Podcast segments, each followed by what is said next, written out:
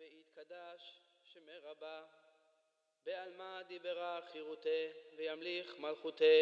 Ich weiß gar nichts über ihn. Ich auch nicht. Ich weiß sehr wenig. בחייכון וביומכון ובחיי Geister in Princeton. ישראל. Hörspiel nach dem Theaterstück von Daniel Kehlmann. Ich habe ihn zum ersten Mal im Supermarkt gesehen. לעולם Ich bin so erschrocken. Er hat nur am Telefon mit mir gesprochen. Zwei Jahre lang. Seit ich Direktor des Instituts war. Einmal habe ich ihn zu Hause besucht. Ganz am Ende. Das hat ihm nicht gefallen. In seinem Einkaufskorb. Tiefkühlerbsen. Auch Maiskonserven. Zehn oder zwölf davon. Als ich ihn gegrüßt habe, hat er den Kolb hingestellt und ist weggelaufen. Er hatte immer Angst, ich würde ihm kündigen. Da ist er noch einkaufen gegangen.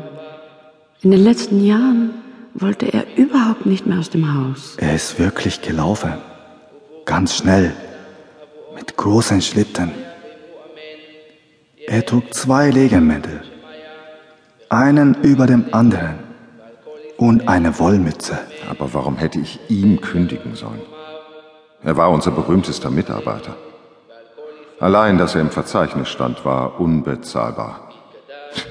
Als hätten wir Aristoteles angestellt. Mitten im Hochsommer.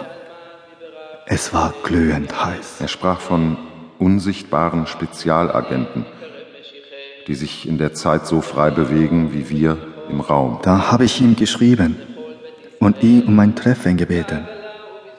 Er hat mich zu Dave's Diner bestellt. Am Stadtrand. Furchtbar schweres Essen. Ich war gerade erst aus China gekommen und nicht an die amerikanische Ernährung gewöhnt. Drei Stunden habe ich gewartet. Dann bin ich gegangen. Der größte Logiker aller Zeiten glaubte an Engel und Gespenster. Wie soll unsere Zunft damit fertig werden? Wir werden es ignorieren. Was bleibt uns anderes übrig? Bin ich zu spät? Die Trauerfeier für Herrn Professor Dr. Gödel, Die ist hier. Ich bin Harry Wolf, Direktor des IAS, Direktor des Institute for Advanced Study. erfreut Botschaftsrat Strinetzky, österreichisches Generalkonsulat New York. Ich hoffe, ich bin nicht zu spät. Bitte, nein, durchaus nicht. Aber darf man denn überhaupt einen Kranz niederlegen bei einer jüdischen Trauerfeier? Wie lautet das Protokoll? Wir konnten das nicht so schnell feststellen im Konsulat. Wieso jüdisch? Er war doch Jude. Nein, Also nach unserer Information. Er war kein Jude? Ich denke nicht, dass dieses Wort irgendeinen Sinn hat. nein, war er nicht. Also kann ich den Kranz niederlegen? Bitte sehr. Ich kann es noch immer nicht glauben. Es ist, als wäre er noch hier. So wenig Leute nur. Wir kannten ja keinen. Kurz, sie wollte niemanden treffen. Ich war nicht der Einzige, der er zu Dave's Diner geschickt hat.